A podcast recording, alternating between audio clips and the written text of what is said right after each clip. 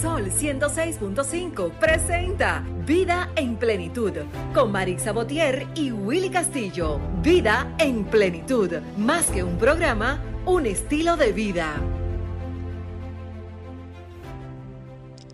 Buenos días, qué felicidad estar aquí un domingo más con ustedes a través de Sol 106.5, la más interactiva.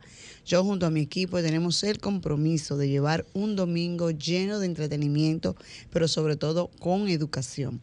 Agradecer antemano a Dios el Todopoderoso por esta gran oportunidad que nos da de llegar un domingo más en mayo, el mes de las madres, dedicado a ese ser especial que se dedica día a día desde que sabe que en su vientre está ese ser naciendo y creciendo y desarrollándose en lo que es su ser. Así que felicidades desde ahora a las madres en Estados Unidos, porque hoy se celebra en Estados Unidos el Día de las Madres. Nosotros somos el 31 de mayo, el último domingo del mes de mayo. Buenos días equipo y ustedes, Willy. Buenos días, así es, Maritza, yo creo que cabe eh, eh, hacerle esa mención durante todo el mes, no el mes de mayo, solamente todos los días del año completo, pero como es el es, eh, mayo, el mes que se ha destinado para celebrar ese día, pues desde ya nosotros aquí lo celebramos, ¿verdad? Así que para todas esas madres que nos escuchan, eh, que, que, este programa es de ustedes, ¿verdad? Y qué bueno, qué bueno tener un día especial para mencionarle cuánto queremos a ese, a ese ser tan querido. Recordando que estamos en la 106.5 FM para todo Higüey, Santo Domingo, la 92.1 para El Cibao, 106.7 para Ona y todo Sur, 94.7 para la zona este y 88.5 para nuestros amigos que nos escuchan desde Samaná. Y para el mundo, Marisa, también. A través de la www.106.5 y a través de Roku también, señores. Lo que tienen Roku también nos pueden sintonizar y escuchar el programa, el que no pueda ya luego que se sube al canal de YouTube de Sol y nosotros así lo, lo, retransmitimos por nuestras redes. Buenos días, Ángel, ¿cómo estás? Bien, gracias a Dios. Buenos días, Marixa. Willy, buenos días. Dándole las gracias a Dios por este nuevo día más de vida.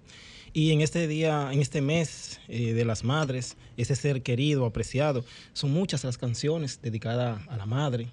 Así y nosotros los hombres nos vemos chiquiticos en este mes.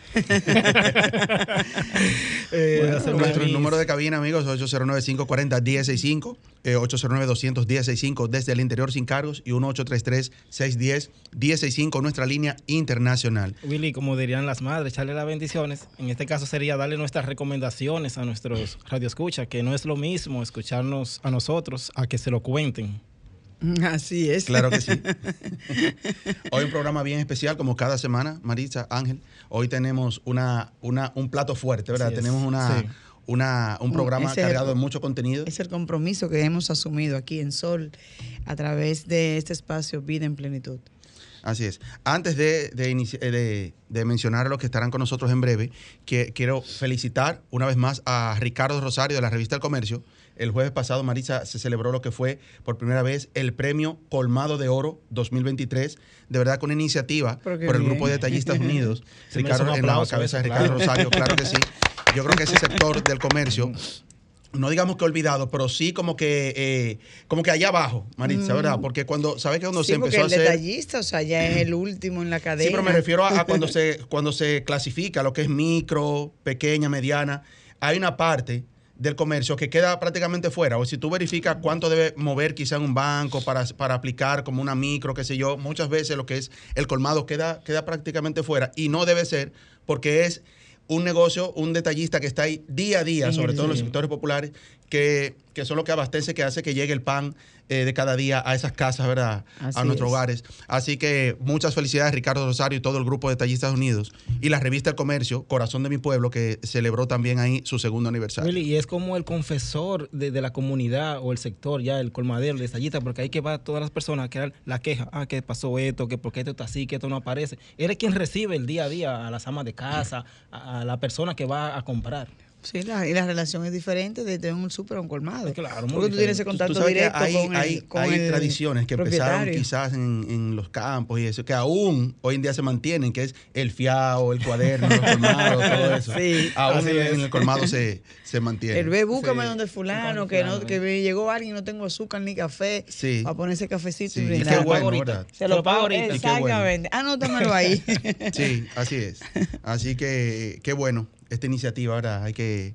eh, no hay que felicitarlo realmente porque ese trabajo que se hace desde los barrios, desde los campos, a través de ese comercio que es el colmado, eh, es, es invaluable realmente, porque es que, como hemos dicho, es, esa es la cadena, la última cadena ya al sector más popular, donde la gente tiene ese face to face, o sea, ese cara a cara con, con, esa, con esa persona que te dice, eso está muy caro, eh, dime, ¿por qué que eso ha subido tanto? Entonces, y tú realmente como, como entidad o propietario del colmado, además tienes que decir, óyeme, Así que está la cosa. Y que la gente se identifica con un colmado, que hay que yo compro, porque hay que me fían, hay que me prestan, hay que si necesito 100 pesos para el pasaje, me lo prestan ahí, se lo doy en la noche. o sea, que hay una conexión bien estrecha entre, entre los moradores, ¿verdad? Y, el colmadero. Entre los clientes y el colmadero. Se confiesan, se conocen, él sabe su realidad, se intimidan a veces, o sea, le dicen su cosa y pues mira, vengo por tal situación, tengo tal situación y el colmadero te escucha. Se convierte a veces hasta como un psicólogo eh, social el, el colmadero. Sí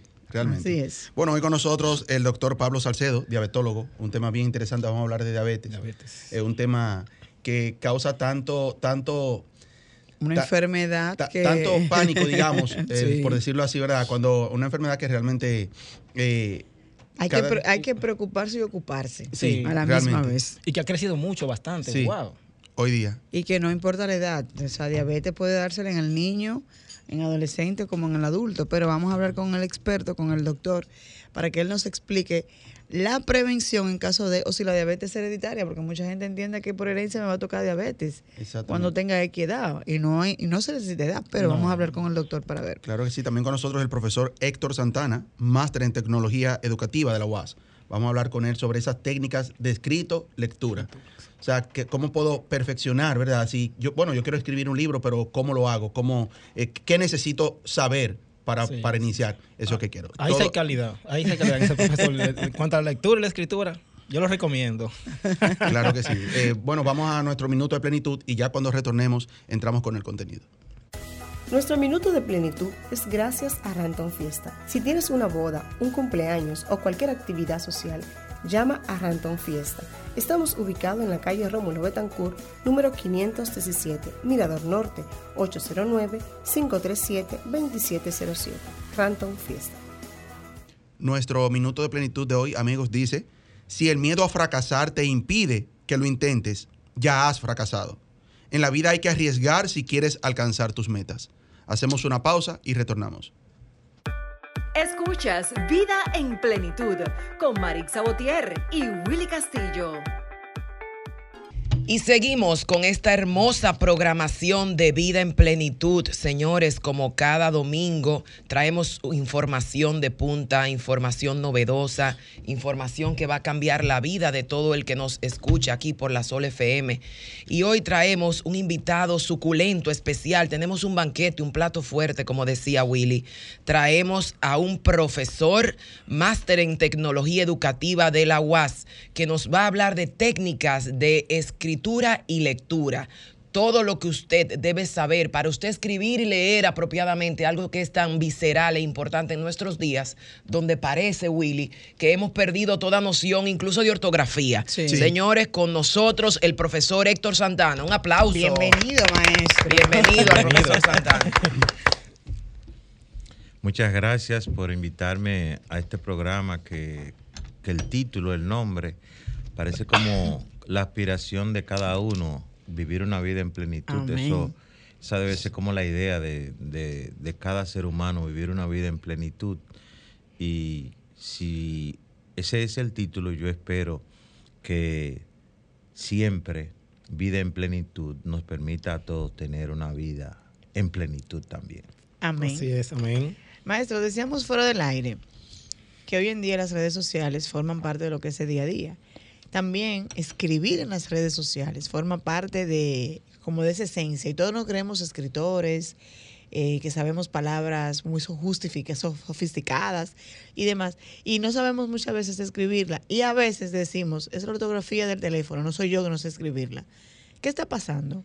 versión redes versión cuando había que tirar la página para la izquierda y decir escribir y saber hacer un ensayo con punto y coma y mayúsculas Y, sumar ahí también, profesor, que eh, cuando estamos escribiendo ahora está la prisa y todo eso y, cortamos palabras. que ahora ya los que leemos, los mensajes que, nos llegan, ya los leemos como algo natural. Eh, eh, en vez de la Q, E, E, entonces una K de kilómetros y eso es que. Y se entiende lo que están diciendo. Claro, y, y, sobre todo la, la nueva generación dice que esa es la forma de escribir. Bueno, yo puedo decir que eso en principio es una forma primitiva de escribir. Todo el mundo escribe así. O sea, si usted es escritor y hace un primer boceto, en el primer boceto, si yo voy a escribir más, yo puedo poner una cruz. Si, si yo digo, me, sentí feliz, puedo poner una carita, algo, una sonrisa y eso está bien. Como boceto, como boceto. ¿Qué pasa con ese primer boceto que no se le muestra a nadie?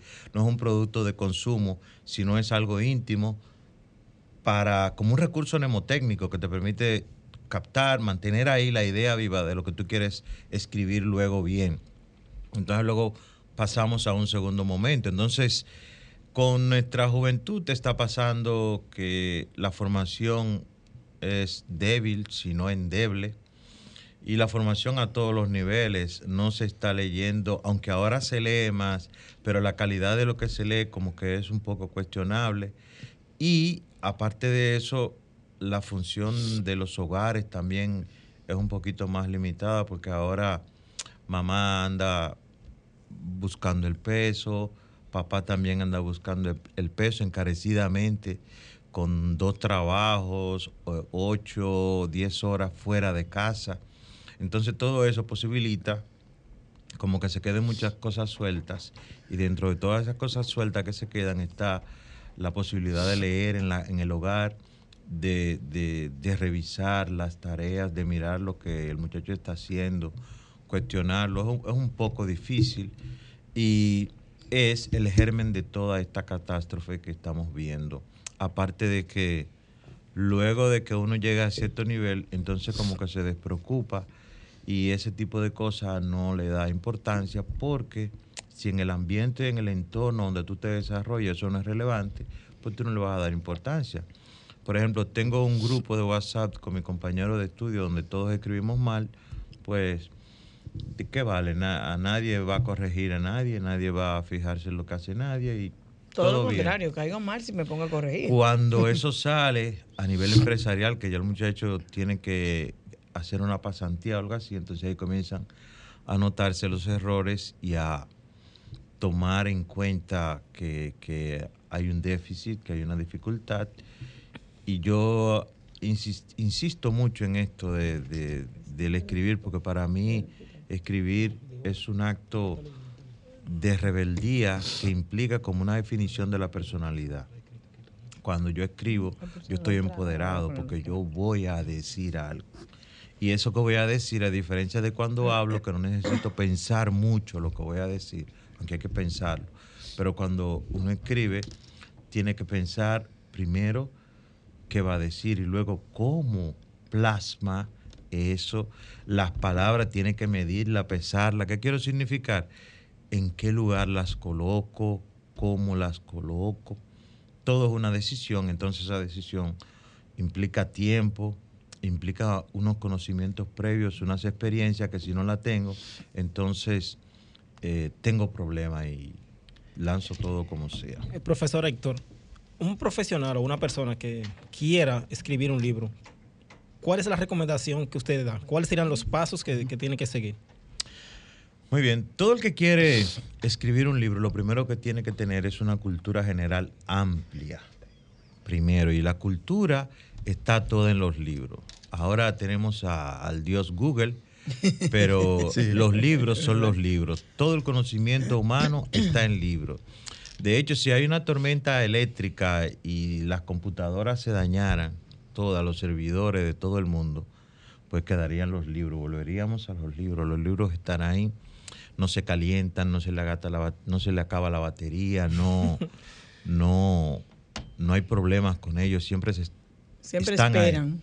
Aparte de eso, nos posibilitan, puedo leer en la playa, en el baño, donde quiera, el, libro me acompaña y está bien. Entonces, lo primero que tiene que tener es una cultura, o sea, tengo que saber qué voy a decir y qué quiero decir. Es lo primero. Luego de eso está la formación. Tener una formación base en escritura.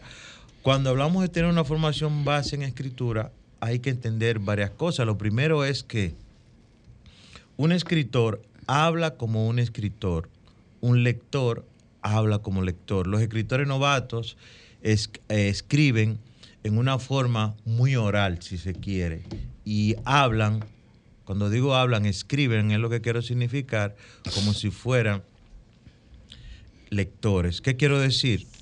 Un escritor novato te dice, eh, Vida en Plenitud es un programa muy interesante en el cual eh, uno va y se siente bien.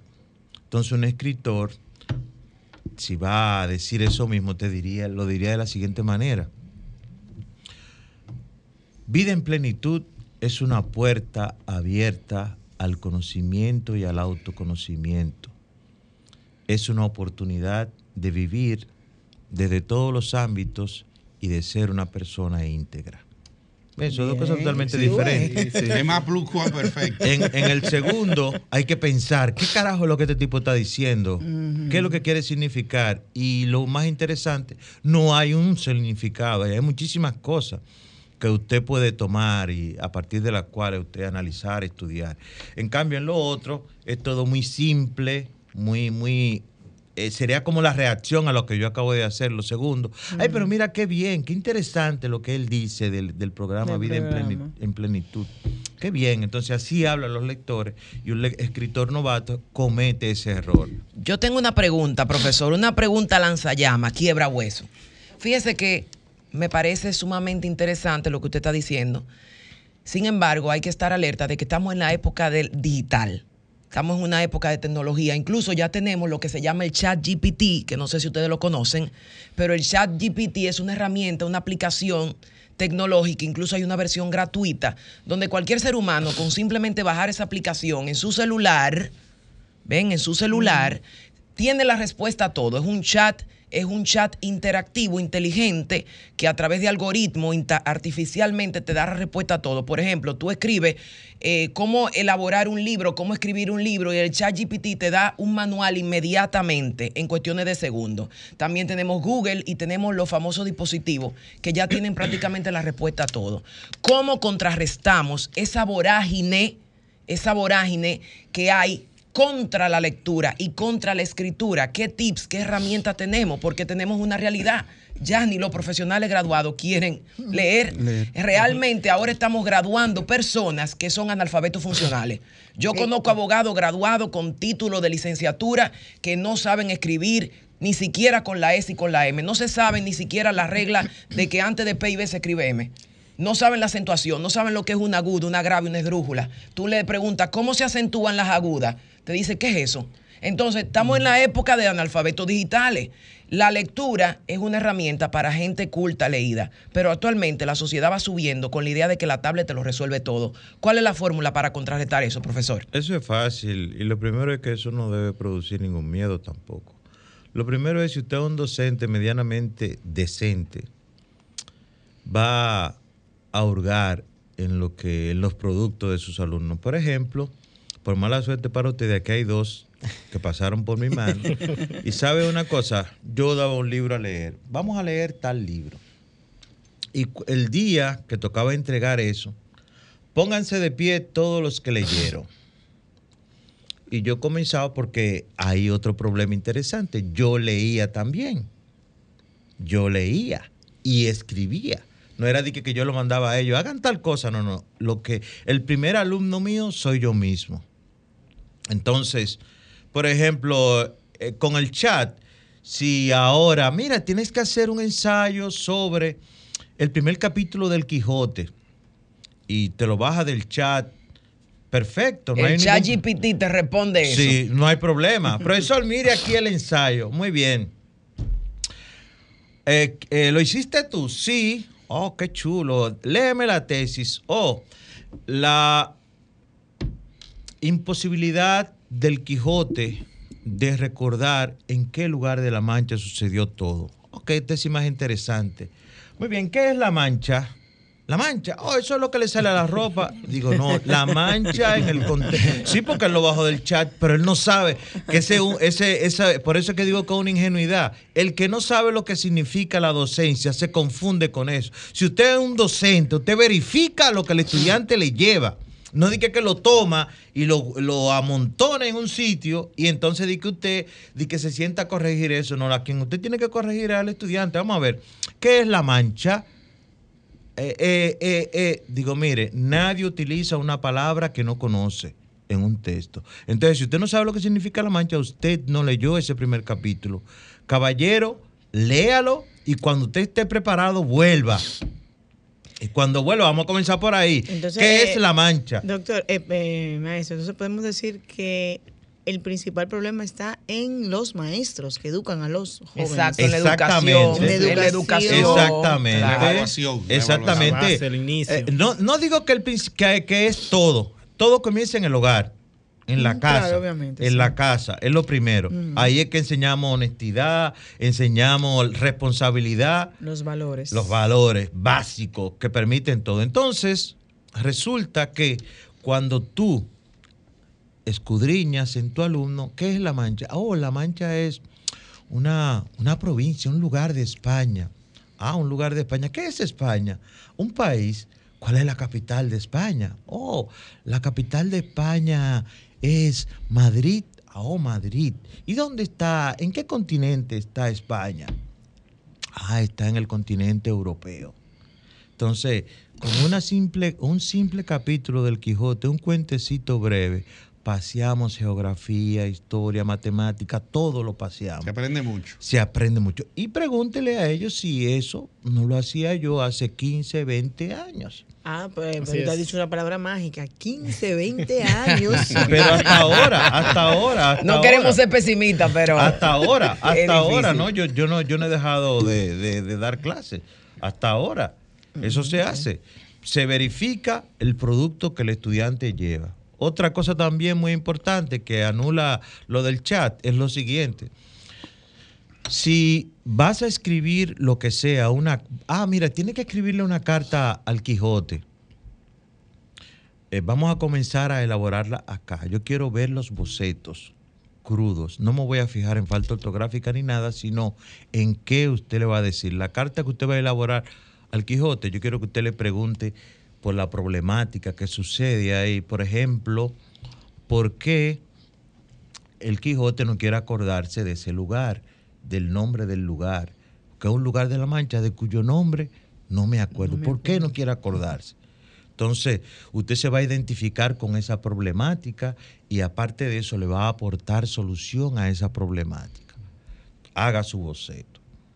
Querido Quijote, sé que andabas por la mancha y al visitar, al visitarla ya no quieres recordarla. Debo decirte que a mí me ha pasado lo mismo. Anduve una vez por Guachupita y me metí por un callejón y tampoco quise recordarlo. Me carteriaron. Me carteriaron. Entonces. Me jolopearon en buen dominicano. Perfecto. Según la jerga, ¿no? Me fue mal. Me mal. Aguanta. Entonces, me no jolopearon. hay forma de que él me venga a mí y que trae una cosa que bajó por ahí, porque él sabe que yo lo voy a cuestionar desde todos los ámbitos, de manera fácil y sencilla. Entonces, eh, en definitiva, y ya en conclusión en esta parte, profesor, ¿qué orientación se le puede dar a los jóvenes hoy día? Porque eh, ya es una realidad, como dice Prida, que en las redes sociales el copy-paste, ¿verdad? Así es. Eh, Prida, Sí. de que me ponen un trabajo en la escuela, en el colegio, en la universidad, y yo busco en Google, copio, pego y le cambio algunas cositas de posición Sí. y ya tenga.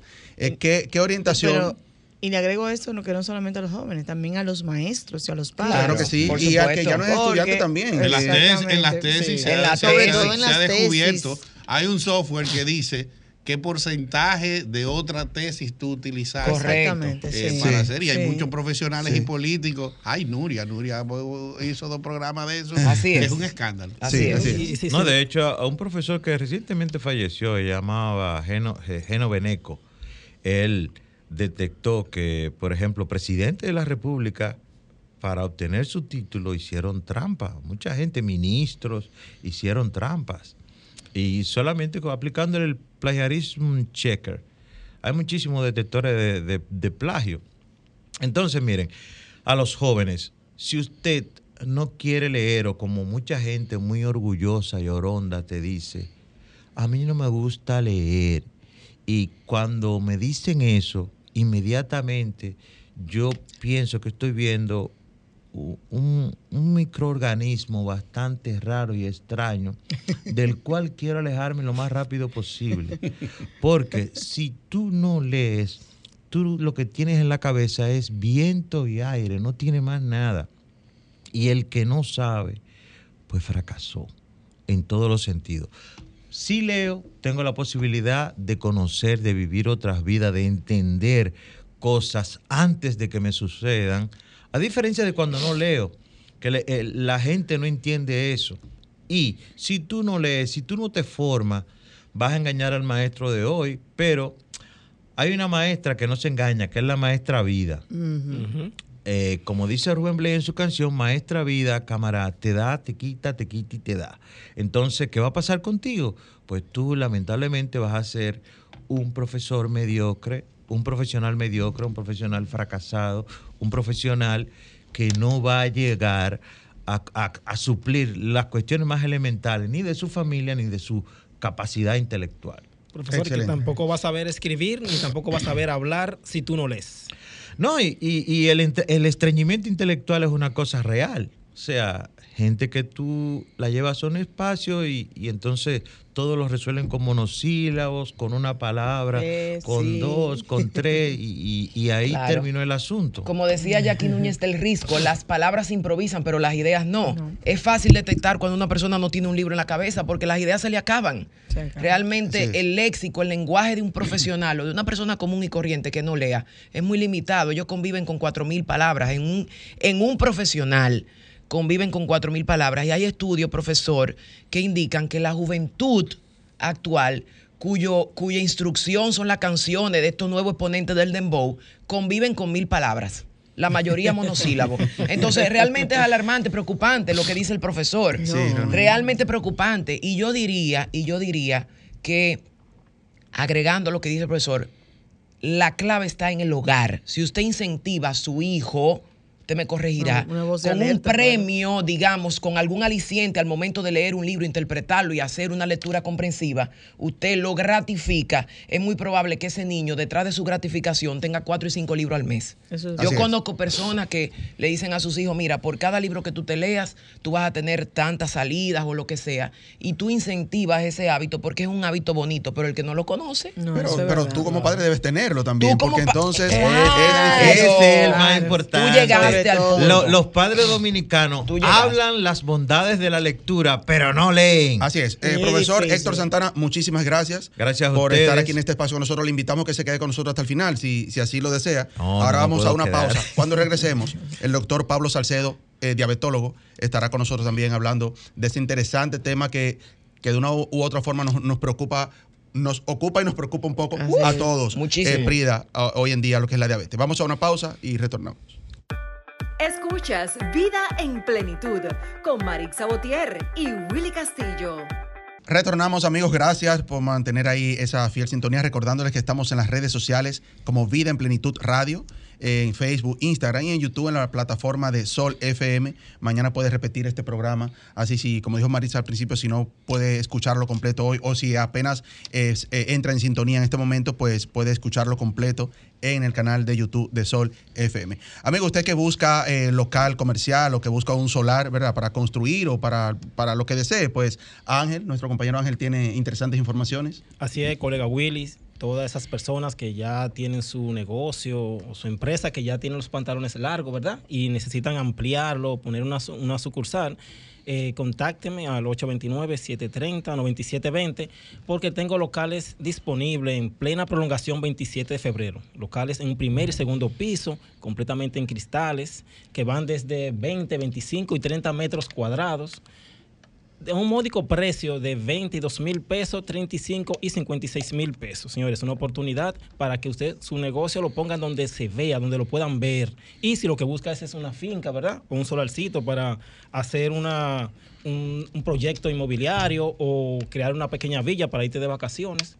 eh, tenemos dos joyas de solares, uno en el sector de Ato Nuevo de Mano Guayabo, de 512 metros cuadrados, en 2.500.000 pesos. Y otro en la ciudad satélite, en Villamella, a 5 minutos de la parada del metro Mamá Tingó y cerca de una importante plaza comercial. Así que ya lo saben, si lo que busca es invertir en el futuro inmobiliario, que es muy importante, me contactas al 829-730-9720 o a la licenciada Claribel Hernández al 809-397-6767. Es una dama que sabe de negocio. Excelente. Bueno, ya está con nosotros eh, nuestro invitado, nuestro próximo invitado, el doctor Pablo Salcedo, diabetólogo. Este tema tan preocupante, ¿verdad? Y tan interesante también conocerlo a fondo, que hay tantas lagunas, tenemos tanta, tanto, tantos desconocimiento, tanto desconocimiento sobre lo que ¿eh? es este, Mm. este tema de la diabetes. Doctor, buenos días, bienvenido al programa. Buenos días, gracias por la invitación. Gracias a usted por aceptarla, doctor.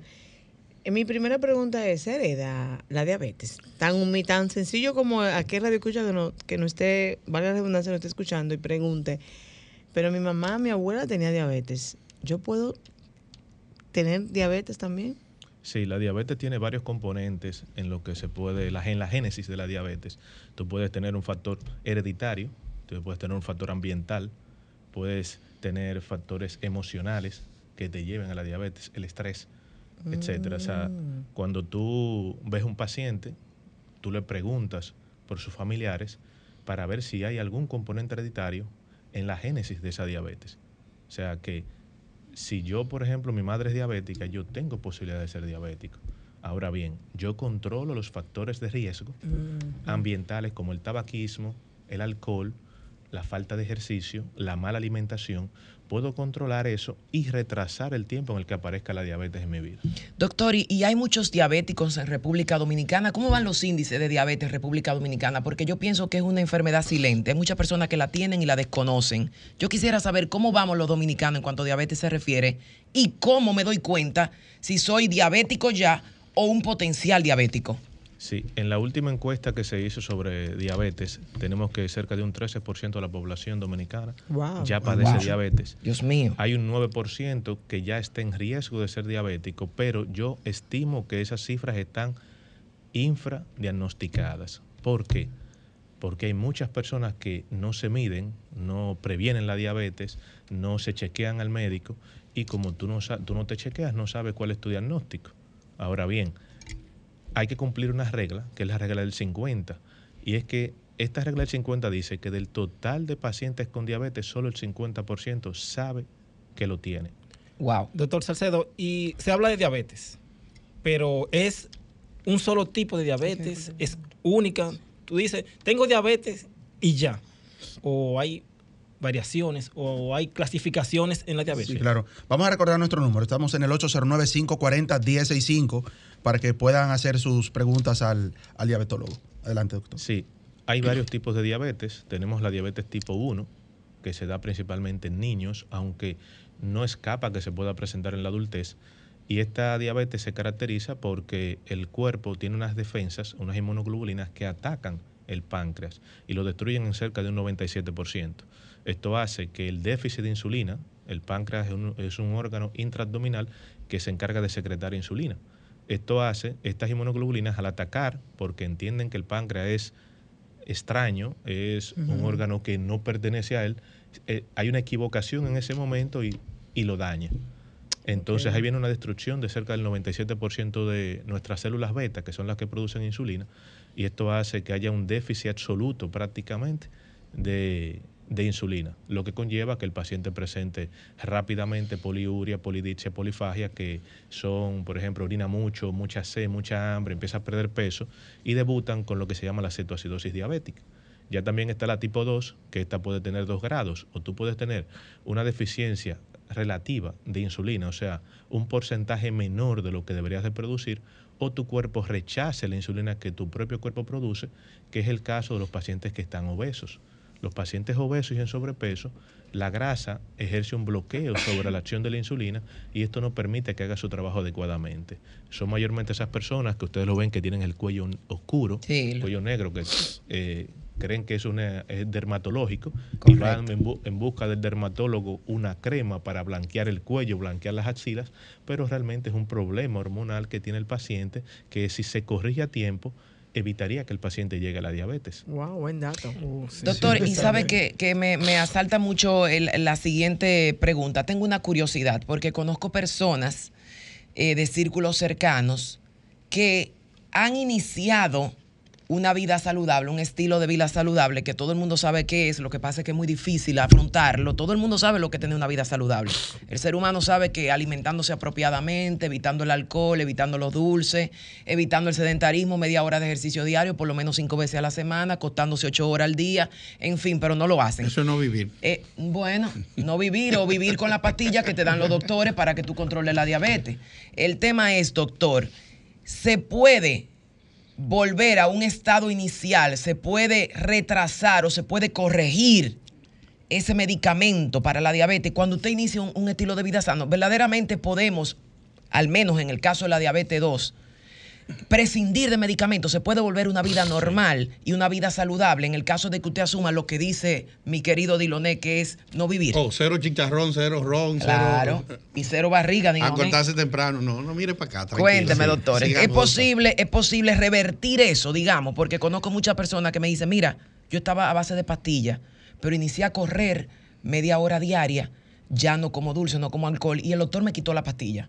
Sí, eso es cierto. Se puede revertir la diabetes, principalmente cuando el paciente está empezando y hace cambios en su estilo de vida. Empieza la alimentación saludable, empieza la actividad física, eh, disminuye factores estresantes, eh, mejora la relación ambiental que tiene con el medio, porque eso también influye. Y esos cambios hacen que el páncreas tome un descanso y luego retome de nuevo su función de producir insulina. O sea, que no es una sentencia que usted es un- tiene de muerte. Usted es diabético ya. No, es que la diabetes, realmente, señores, la gente lo ve como una enfermedad, pero la diabetes es una condición que te invita a llevar un estilo de vida saludable. Enfermo estás cuando ya te complicas y llegas a diálisis, cuando ya tienes una retinopatía diabética. Es- Cuando- en, eso, en ese mismo tenor viene mi pregunta, doctor, que, perdón que le interrumpa. En el caso que Prida expone, ella bien dice, ya yo me di cuenta que tengo una situación, voy a tomar medidas. Ahora, cuando ya me doy cuenta que ya tengo una edad avanzada, como pasa en muchos casos, y no puedo quizás hacer esa rutina de ejercicio seguido o de tener una vida lo más sana posible, pero ya tengo la diabetes en sí. Tengo, imagínese usted, 50, 60, 70 años. ¿Cómo entonces voy a seguir mi tratamiento? Y tampoco me gusta tomar pastillas, pero necesito tomarlas. ¿cómo puedo manejar esas dos realidades? Porque tengo la diabetes. En este caso, ya, ¿qué hago? No hay edad para iniciar la actividad física. Muy bien. Incluso un paciente en intensivo, en cuidados intensivos, necesita actividad física. O sea que bueno no debemos limitar mentalmente al paciente, ni por la edad ni por la situación que tenga. Yo tengo pacientes que están amputados de ambas piernas y yo los pongo a hacer ejercicio. ¿Cómo es, ¿Cómo es el ejercicio en este caso de ellos? Pueden hacer ejercicio de tronco superior, ejercicio con, Sí. con, con pesitas pequeñas. O sea, que no hay excusa. No hay excusa para, para no hacer ejercicio. La actividad física sigue siendo una columna principal en el tratamiento de la diabetes. Y no solamente en el tratamiento, sino en la prevención. O sea que nosotros debemos incentivar desde pequeños a los niños a que amen la actividad física. Exactamente. Buscarle Sí. diferentes opciones, porque a veces el niño no se siente a gusto con bicicleta, no se siente a gusto con patines, pero tal vez se sienta a gusto eh, corriendo en un play.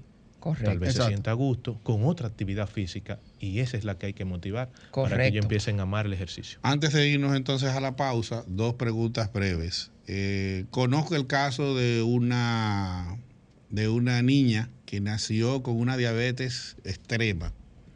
Mi pregunta es cómo, cómo es posible eso.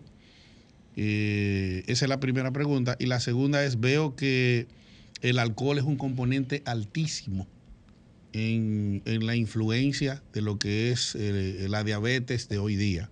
Porque antes se creía mucho ah, no, que la diabetes solo era hereditaria. Pero hemos visto que la gente se hace diabético también. El dominicano es muy comelón, y en la comida están envueltos los azúcares y es muy bebedor. Y eso también, por eso cuando usted decía un 13%, y creo que es más, yo, yo pienso que nosotros en, en- en- nuestro país tenemos un alto índice de gente que si no son diabéticos van en ese camino por, todo, por, por el mismo estilo de vida del dominicano. Entonces la- las dos preguntas eh, de manera breve, ¿cómo una niña o sea, puede nacer con una diabetes extrema y qué pasa con, con esos, eh, con esos hábitos del dominicano? que tienen una tendencia alta a que prácticamente una, una gran mayoría sea diabético. Hay Después otro- de la pausa, doctor. Ah, perfecto, Perdón. perfecto. Escuchas Vida en Plenitud con Marix Sabotier y Willy Castillo. Retornamos aquí a su espacio Vida en Plenitud. Quedaron dos preguntas en el aire. Doctor, vamos a agregarle otra. Doctor, yo tengo una pregunta trabucazo y yo sé que muchos de los eh, de los radioescuchas están ansiosos por escuchar su respuesta. Una pregunta mata pasión. Claro, es una pregunta mata pasión, pero más bien para que usted nos indique cómo evitar eso. Es cierto que hay una correlación directa entre disfunción sexual y diabetes. Sí, vamos a empezar contestando la pregunta del compañero. Por favor. Y sí es cierto que hay diabetes en una clasificación que se llama otros tipos de diabetes. Hay diabetes neonatales, diabetes inmunogénicas, que empiezan desde el nacimiento. Y eso hace que prácticamente el niño dependa de insulina tres veces al día. Wow. Insulina rápida tres veces al día. Wow. Que eso a la gente lo traumatiza más. Hay que tratar más al padre que a la misma criatura. claro. Claro, Lo- sí, Y a eso es que la gente le llama una diabetes mala o una diabetes cruel, porque el niño tiene que inyectarse tres veces al día.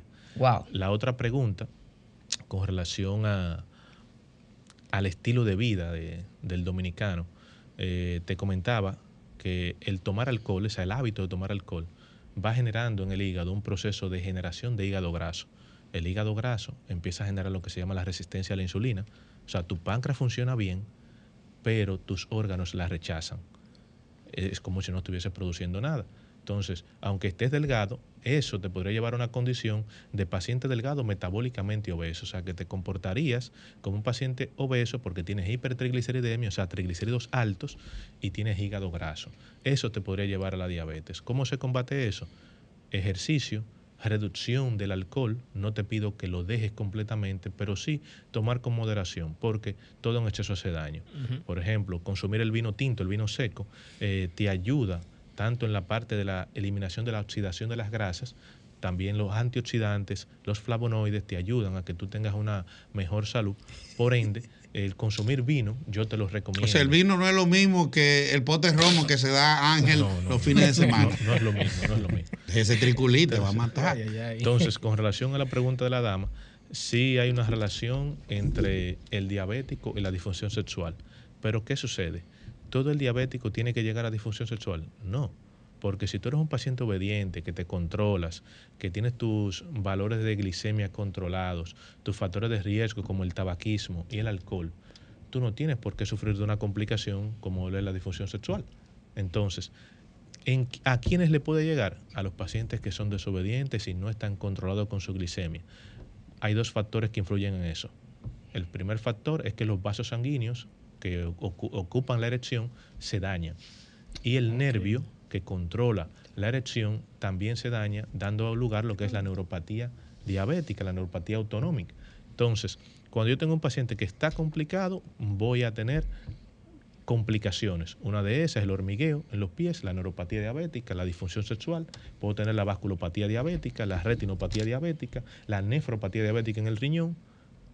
Entonces, doctor, Doctor, nosotros necesitamos que usted vuelva y haga un programa completo. Sí, definitivamente. Sobre las consecuencias, porque usted acaba de mencionar que está, la diabetes me puede afectar un riñón, me puede afectar la vista, y eso es importante que las personas puedan entender que si no me cuido desde el principio, Así voy a ir dañando, como dicen popularmente, otros órganos de mi cuerpo, y ya eso entonces sí va a convertirse en una diabetes mala, incontrolable, que me va a afectar emocionalmente, económicamente, porque me imagino entonces Sí. que me va a arrastrar todo lo que es una cadena de, de cuidado. Así que le lo comprometo eh, de manera pública a Claro sí. espacio a que pueda darnos un domingo completo, una hora completa, para que hablemos sobre esa enfermedad o esa condición que usted nos acaba de aclarar, que si de- de- de- debemos hacer las pausas necesarias, no se convierte en una enfermedad, sino más bien en una condición. Y si hay alguna ayuda, Marixa. Exacto. que- ¿Cómo lo podemos seguir, enfermo, doctor? diabetes. ¿Cómo las personas pueden informarse más? ¿Dónde lo pueden ubicar? En Facebook tenemos una página, se llama Acción en Diabetes, en la cual subimos contenido educativo para que las personas empiecen tanto en la alimentación como en la actividad física, eh, actualizaciones en diabetes, para que los pacientes vayan enrolándose, conociendo su condición y sepan cómo cuidarse. También es importante aprender a no estigmatizar al paciente con diabetes. Muy importante. ¿Por qué digo paciente con diabetes? Muchas veces lo llaman, hey tú, el diabético, ven acá. O mira, tú eres diabético, realmente no se debe decir así. Exacto. Tú Así eres es. un paciente con una condición de diabetes, pero tu esencia como ser humano debe continuar. Ya no se te debe poner un título o un sticker en la frente que ya yo soy diabético y que entonces todo el mundo Me me, tiene, como me tiene que tratar diferente, que soy un extraterrestre en la casa. No, y las mujeres, doctor, se le alejan. Ay, Se alejan. ¿Y dónde, se ¿y dónde Ah, pero- raya. Pero imagínate. Espérate, aguanta. No. Que eso tiene solución, No. doctor. Qué doctor, ¿cómo lo podemos? ¿Y la consulta, cómo las personas pueden ir y consultarse con usted? Sí, estamos en la clínica Ureña Áreas 2, en Las Caobas. Eh, también voy a dar el número, si es posible. Claro. Sí, claro. 829-537-3008 para agendar cualquier cita.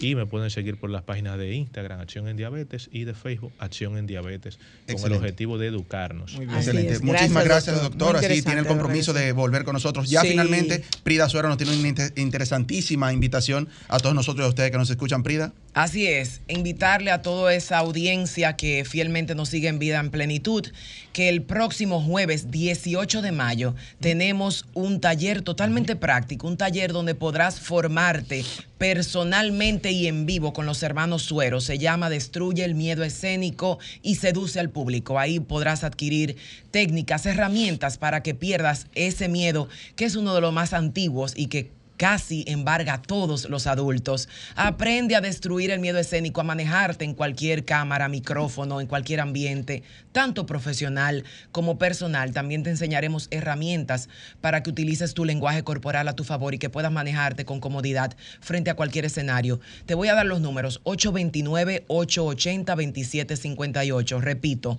829-880-2758 o en mis redes sociales, Prida Suero con P y H al final. Me escribes y me dices, te escuché en Vida en Plenitud.